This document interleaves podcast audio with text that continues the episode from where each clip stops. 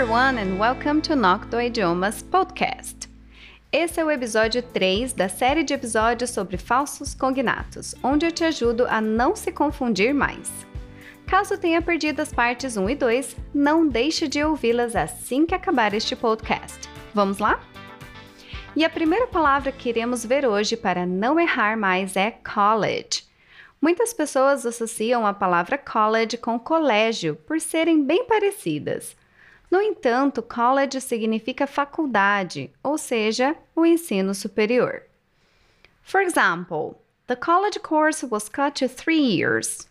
O curso da faculdade foi reduzido para três anos.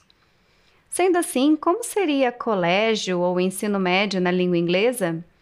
Basta se lembrar do nome daquele seriado ou daqueles filmes onde os alunos adolescentes cantavam bastante, sabe? E aí, descobriu? Bom, em inglês chamamos o colégio, ou seja, o ensino médio, de high school. Portanto, se eu quero dizer éramos grandes amigos ou ótimos amigos no colégio, em inglês ficaria We were great friends in high school.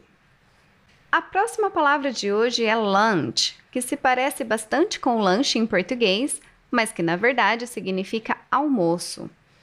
Por exemplo, I had salad, rice and chicken for lunch significa que eu comi salada, arroz e frango no almoço. Mas então como seria lanche? Podemos dizer snack. Então a frase We stopped for a snack on the way here, eu quero dizer nós paramos para um lanche no caminho para cá. Ah, e duas observações importantes.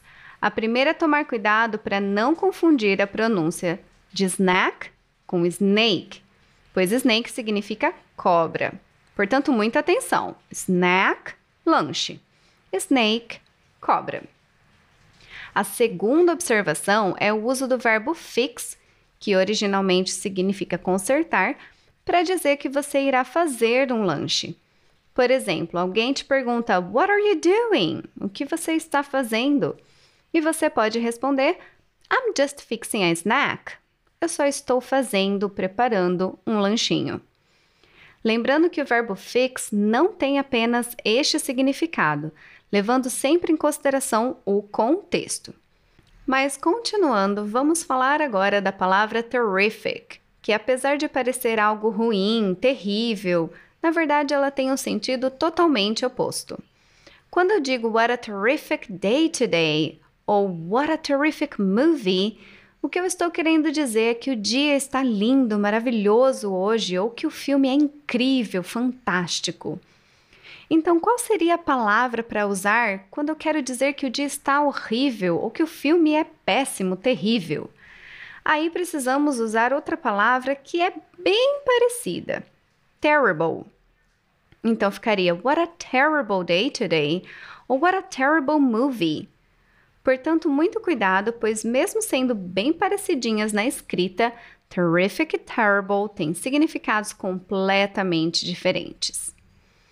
A nossa quarta palavra é intoxicated, que muitos podem achar que significa intoxicado, no sentido de inalar algo ou comer uma comida estragada. Mas não é esse o sentido correto. Se eu digo que alguém está intoxicated, eu quero informar que a pessoa está embriagada, portanto, essa palavra está diretamente associada ao excesso de consumo de álcool ou de drogas. Por exemplo, The driver was clearly intoxicated. A tradução correta seria: o motorista estava claramente embriagado, bêbado. E se eu tiver uma intoxicação alimentar, eu poderia usar intoxicated? Como que eu falaria no inglês? Aí eu usaria food poisoning. I got or I had food poisoning last week. Eu fiquei ou eu tive intoxicação alimentar semana passada. Lembrando que a palavra poison também significa veneno, mas claro que neste caso não é literalmente um envenenamento e sim intoxicação alimentar. Por fim, o nosso último falso cognato é novel. Nossa, mas novel não é novela? Não, na verdade, novel significa romance. mas quando eu estou falando do estilo literário. Existe a palavra romance em inglês, mas o sentido dela é o sentido literal da palavra, uma história de amor. Então, para falar sobre o romance policial, precisamos usar novel e não romance. Ao dizer This novel may become a classic, eu estou dizendo que este romance, esta história, pode se tornar um clássico, mas não é necessariamente uma história de amor, e sim um estilo. Agora, se você é uma pessoa que ama novela, aí você vai dizer soap opera. E eu sei que isso não faz sentido quando traduz, afinal de contas, ficaria algo como ópera de sabão. Mas eu já fiz um podcast explicando que nem sempre podemos traduzir palavra por palavra, mas prestar atenção no todo. Sendo assim, para falar que você assiste a novela todo dia em inglês, a frase é I watch soap opera every day. E aí, já conhecia esses cinco falsos cognatos? Já se enganou e acabou usando algum deles de maneira errada? Quer aprender mais alguns para melhorar ainda mais a sua bagagem de vocabulário? Então continue comigo nesta série de cinco episódios sobre o assunto. Bora para o episódio 4? Thanks for listening to this podcast and I hope to have your company again soon. Bye!